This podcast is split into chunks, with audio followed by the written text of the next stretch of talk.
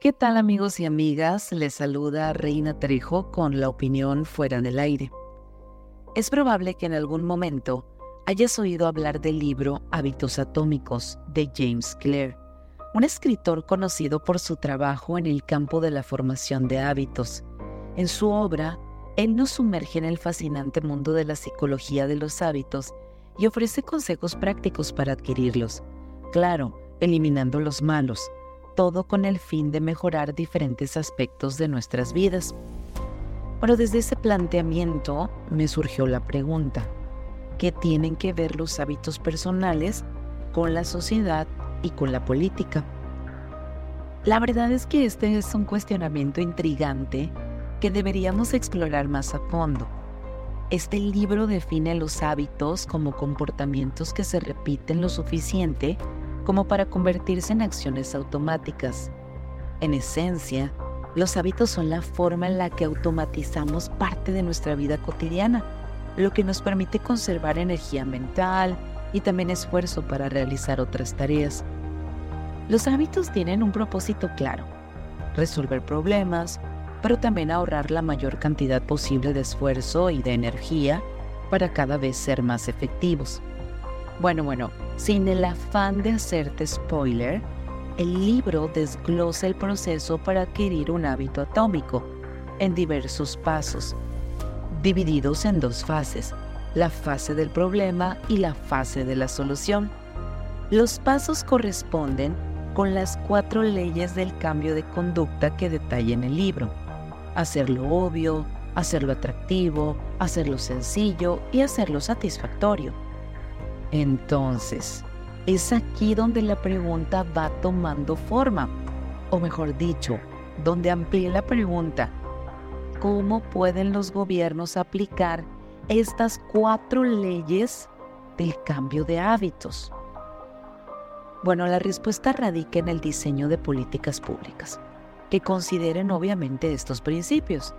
Los gobiernos pueden identificar problemas ciudadanos de manera clara comunicar soluciones de manera atractiva, simplificar procesos y celebrar los éxitos alcanzados.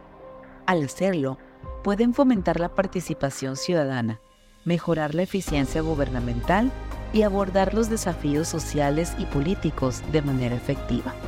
Y seguramente tú en este momento estás diciendo, Reina, ¿y eso cómo se hace? Bueno, tomando en cuenta lo descrito en el libro Hábitos Atómicos, me atrevería a decir, en el punto de hacerlo obvio, esto implica identificar claramente la señal que desencadena el hábito y el anhelo que lo motiva. Entonces, en el ámbito gubernamental, esto podría traducirse en reconocer los problemas sociales, económicos o políticos que están requiriendo atención urgente en hacerlo atractivo significa que para que un hábito se forme y se mantenga, debe ser atractivo. En el contexto político, esto podría significar comunicar de manera efectiva las soluciones propuestas y motivar a los ciudadanos a participar en el proceso de cambio. En el punto de hacerlo sencillo, dice que los hábitos deben ser fáciles de realizar.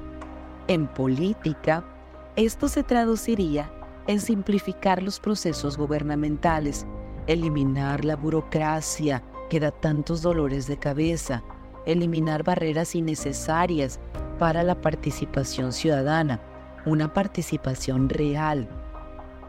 En el punto de hacerlo satisfactorio, los hábitos deben recompensarse de alguna manera para que se mantengan.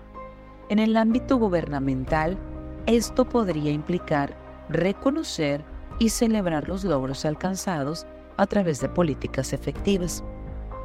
En resumen, amigos y amigas, los principios detrás de la formación de hábitos pueden con toda claridad aplicarse de manera efectiva en la política y en la administración gubernamental. Valdría la pena, claro, leer este libro. Y al hacerlo, los gobiernos pueden convertirse en agentes de cambio que aborden de manera más eficiente, más efectiva los problemas sociales y también los problemas humanos. ¿No le gustaría esto a usted? Mejorar la calidad de vida de los ciudadanos desde los gobiernos.